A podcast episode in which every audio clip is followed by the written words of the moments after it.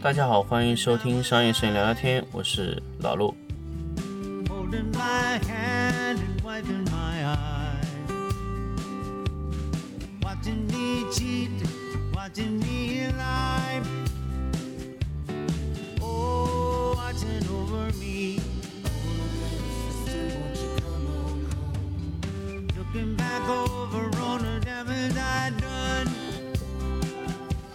Ain't no kind of plan to be carrying on. Thought I might ought to been dead and gone. I said, oh, the damage done. Yeah. I'm a gonna pay. 欢迎大家继续收听商业摄影聊聊天。那么我们这一期来聊一个话题呢，就是进阶的话题啊。那么叶片快门，那么叶片快门呢是一个，其实我们在幺三五的相机上是几乎碰不到的。呃，我仔细想一下，好像我现在是没有碰到过幺三五的相机是用叶片快门的。所以我们有一个叫同步速度，那叫 X 同步速度。所以我们任何的相机上都有 X 同步速度。因为焦平面快门啊，就是帘幕式快门，就是让快门直接上去再下来啊，那么就帘幕四道帘幕直接打开关上啊，这个是我们的帘幕快门。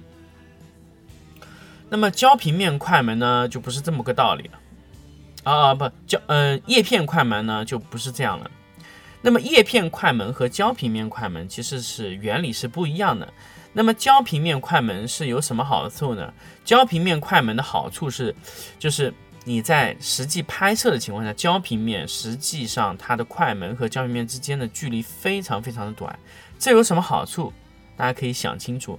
焦平面快门，如果你用这个拍摄的话，那么你对时间的截止能力会很强，因为你焦平面快门关闭以后，它的焦平面的快门和呃，这个焦平面之间的距离非常短，所以你切断的时间非常可以非常非常精准。你关闭以后，那个时间就被切住了，所以经常焦平面快门可以做到八千分之一秒，甚至更快。但是叶片快门不行，叶片快门呢，它是在镜间，那么叶片快门呢也叫镜间快门。那么我们所谓的焦平面快门基本上是做在相机的机身内部，那么叶片快门呢，大部分是装在镜头内。啊，我想起来有一种是叶片快门的，那么呃，我们一些比较便宜的相机啊，反而是叶片快门。那么叶片快门呢是在镜头里面的，那么我们也称之为镜间快门，也就是说在镜头中间的快门啊。那么镜头的其实也不是在镜头中间，镜头和机身之间的快门叫镜间快门。快门呢在镜头的最后的位置，那么镜头的所有的呃，效果结束以后，呃，这个叶片快门只要做一个快门合上的动作，那么就可以做一个快门的这个整个效果。那么这个有一个问题，因为镜间快门它并不是在焦平面的前侧很一点点的位置，所以它关门关上这个叶片的时候，后面还有一段光线再进入这个这个你的这个相机里面，所以。它会有一个延迟性，除非是什么呢？除非你的叶片的速度远远超过胶平面快门的速度，这样你才能达到什么呢？你才能达到和胶平面一样的速度。那么现在胶平面快门的速度已经达到了极限的情况下，叶片快门的速度一定是远低于它的啊！大家知道这一点。所以这就是为什么一些便宜的这个相机反而用叶片快门的缘故，因为它可能它的速度可能就只有两千分之一秒最快。那么现在呢，因为现在由于要要求提升这个最快速度嘛，所以呃慢慢的现在这个进间快门已经大部分都被呃焦平面快门取代了。那么为什么我还要去说叶片快门这个事情啊？叶片快门和进间快门当然不是速度这一点上的问题。那么其实叶片快门非常贵。那么叶片快门的好处是什么呢？全程同步。那么你不光那我们大家如果知道闪光灯同步速度的话，就会知道，呃，焦平面同步的话，它有个 X 同步速度，因为它会如果你超过那个速度的话，会有黑条。那么一般呢，最快最快的幺三五三百二十分之一秒。那么超过这个速度会怎么样呢？超过这个速度呢就有黑条。那很多朋友说，那我有高速同步啊？那当然，高速同步是一个方案，但是高速同步那个方案啊，呃，对闪光灯的功率调整会有一个很大的问题啊。呃，包括你要有 HSS 啊这些东西，那那么你做这些速度的话，你其实你对于你的相机来说还是影响很大的。那么你的呃你的相机的匹配这个闪光灯需要闪光灯做脉冲高高速的脉冲去把每一个东西都打亮，那你超过八千呃超过你的 X 同步速度的话，就得是这么操作的。你要打开叫什么 HSS High Scenic Speed，对吧？High Speed Scenic。应该是这样说，高速同步 HSS 这个功能。那么叶片快门就不是了，因为叶片快门是圆形关闭的，所以它可以全程同步。这什么概念呢？就是你所有的速度都可以拿来同步。这就是呃叶片快门一个非常非常有意思的地方。那么现在叶片快门能多做到多少速度呢？能做到四千分之一秒。但是它的四千分之一秒，大家知道已经是非常大的难度了啊。那么，呃，菲斯也是，呃，因为我们现在用到的这个菲斯相机里面啊，它就有叶片快门和胶平面快门。那么，什么叫叶片快门和胶平面快门的之间的配合呢？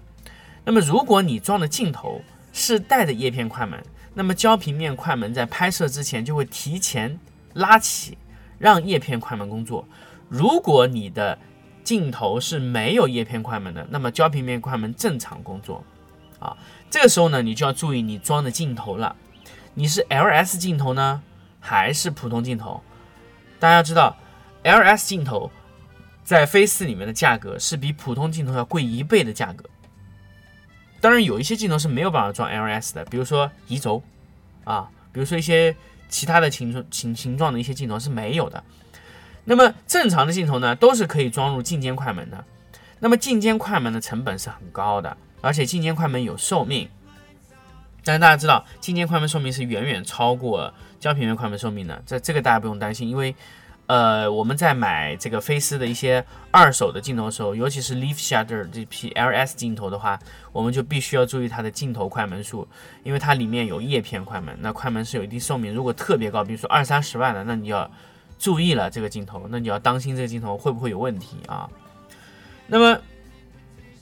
我第一次注意到菲斯的这个叶片快门的时候呢，是在呃许春海宁呃这个这个这个许春的一次讲座啊。那来的一个是好像是一个马来西亚的摄影师，他特别喜欢用这个叶片快门，那效果还不错。他在室外和这个阳光的这个配合上面，哎，用的还真不错。那比这些高速同步那强多了。只要你的灯的 T 零点一足够快，你的 Leaf Shutter 就可以抓到非常非常好。那么大家知道叶片快门的英文的翻译就是 leaf shutter，他在这个整一个的讲座中反复提及 leaf shutter，因为这个东西在配合上，只要你的灯的 T 零点一足够快、足够好，那你的 LF 就可以，呃，你 LS 的镜头呃就可以直接捕获到更多的阳光，或者说切去更多阳光，就是你可以让你的阳光更暗、更暗。去匹配你的灯光，那你的灯光的功率就会相对来说不需要那么高了。那么你灯光的 T 零一一定要非常快啊！这个如果你用 Leaf Shutter，你必须要对你的灯光 T 零有要求。如果你 T 零一达到六百分之一秒的话，那就有点坑了。那么基本上你 T 零一在一千分之一秒以上的话，那你的速度基本上达到八百或者六百四一千分之一秒的话，其实对你的灯光是没有影响的。那当然，如果你的灯光是六百分之一秒的 T 零点一时间，如果你用一千分之一秒的速度去拍摄、去同步的话，你的近年快门虽然捕捉到了，但是大家知道，你的闪光灯的功率也被切去了一部分。那么如果你是六百分之一秒的话，如果你用的一千分之一秒拍，那么你切去可能是中型曲线最上面那一段，所以你的亮度会连续下降。大家知道这一点就可以了，因为如果你的灯，的持续时间不够好的话，你配 Leaf Shutter 可能还会有一些问题啊。那么这个呢，就是我今天要跟大家分享这个叶片快门的这个事情。那么其实叶片快门呢是一个好东西，也是一个不好的东西，因为叶片快门呢，它会非常非常考验你镜头的素质，非常非常考验你对速度的要求啊。一般来说，只有商业性的这种商业广告级别的机子才会去用叶片快门，因为那个那个快门啊，首先它成本不惜代价，不惜代价去做的这个镜头。第二个呢，就是它的速度要求肯定就是有，呃，打了大的折扣了。那这种情况呢，就是对于你们在实际上去用这个叶片快门的时候，就会有一个很大的影响啊。这个是我们在这个整一个的这个这个叫你们的这个叶片镜头的这个选择上面会有一个要求啊。那么当然，你们在幺三五上面碰不到这个问题。那么你只要进入了幺二零的画幅，比如说你后面用了座机，座机也是叶片快门啊，座机的叶片快门可能更慢，只有六百分之一秒，那要看你中间那个快门环是什么什么个情况啊。如果你快门环够快的话呢，你也可以达到一千两百五十分之一秒，但基本上都是六百左右啊，坑的可能就只有四百。那当然这个东西完全看你要什么价位的东西啊。那么。呃，叶片快门在你过了这个幺幺三五的这个阶段，在后面就会用到非常非常多的叶片快门，所以我希望对大家会去做这么这么一个，哎，脑子上过一下，哎，叶片快门是个什么东西？那比如说我上幺二零，我要不要考虑这个叶片快门啊？都要考虑一下，因为这个都是你未来要花的这个钱。那么你是不是要用到这个水平？你用叶片快门以后，对你的灯的 T 零一有没有要求？有。那么 T 零一是什么？听我前面的节目有分析过 T 零一是什么，呃，T 零一和 T 零五大家都了解的情况下，T 零一是非常重要的。那么 T 零一和叶片快门是直接挂钩的，因为你的叶片快门的速度直接和 T 零一要挂上了，所以你的叶片快门能开多快，完全匹配于你的灯啊。这就是为为什么这两年国产在拼命的做 T 零一的原因，因为它如果你后面用幺二零的相机，你 T 零一匹配上去就会出现很大问题。好，那么关于叶片快门的这期节目呢，就跟大家分享到这里。那么最近的两期节目呢，都是比较短，因为这个，呃，我觉得这个信息量呢，可能老陆可能说话可能会偏快一些。那么信息量都涵盖在老陆这么十分钟、十二分钟的这个节目里面的。那么，呃，还是跟大家强调一下，这个希望大家啊，如果说后期呃需要参加我们这个 workshop 的话，还是。要加入我们的这个商业摄影聊聊天的听众群啊！再重新重复一下这个听众群的这个群号：八六四四三二七零零八六四四三二七零零，或者说你直接搜索“商业摄影聊聊天”听众群，在 QQ 里面也可以加入，是 QQ 群啊。那么，呃，workshop 呢还是会一直办，那么具体办的时间，老罗还在呃找时间安排时间啊，具体确定下来，我们会做课程表在群里面发布。呃，我们后期会针对每一个用户去，呃，改善我们的整个我们的教授的课程的情况啊，我们会增加一些这个影棚管理的内容，因为以前我们我是没有做过影棚管理这个内容的，那么我后期我们会去做影棚管理的关于这块的内容。那么再跟大家说一下呢，这个商业摄影聊聊天最近开那个付费课程啊，我发现现在确确实是。呃，我能看到就是哪一些听众在买，哪些听众是就听一下啊。那么，我觉得买的听众呢，其实我发现我我发现几个买的听众都是我比较熟悉的一些听众啊，因为他们可能觉得这个哎这个节目是对他们帮助很大的。那么当然有一些节目呢过于专业化的内容呢，呃，我也不希望说每个用户都会去听，因为确实听了对你们的效果帮助不是很大。那么。呃，后期我们会推出一些，就是相对来说更加简单一些的，我们会把价格放低一些，可以让更多的用户去听。那么我现在推出的一些付费的节目呢，主要是针对一些呃专业的这个摄影师的这个群体。那么当然，如果你是准备去从事这个行业，或者说已经在从事这个行业，想做一些提升的情况下，可以去买付费的这个节目。那么前段时间呢，我碰到一个听。听众啊，在一个一个活动上听到碰到我，那么就说，哎，老陆，我就觉得你这个商业摄影聊最近做这个这几期的家具摄影的这个行呃节目非常好，他一看到就马上买了。那听完以后呢，也是感受非常好。所以我们还是没有做完的，因为商业摄影聊天这个家具摄影的整一个的这个节目是非常非常长，有有有有七期还不是八期，因为我们现在规划在好像在七到八期节目的时候。那么我们会整个全部更新完以后，会让大家继续往下再去做一些其他节目的更新。那么这段时间的所有的这个付费节目啊，都会以家具摄影这个行业这个这个节目为主。好，那我们这期节目呢就分享到这里。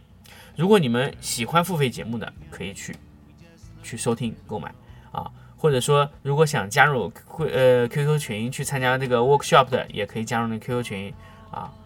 我们这期节目呢就跟大家先分享到这里，我们下期再见。Your tongue how to hold a woman or a baby or a gun. But nothing will prepare you for the far Afghanistan.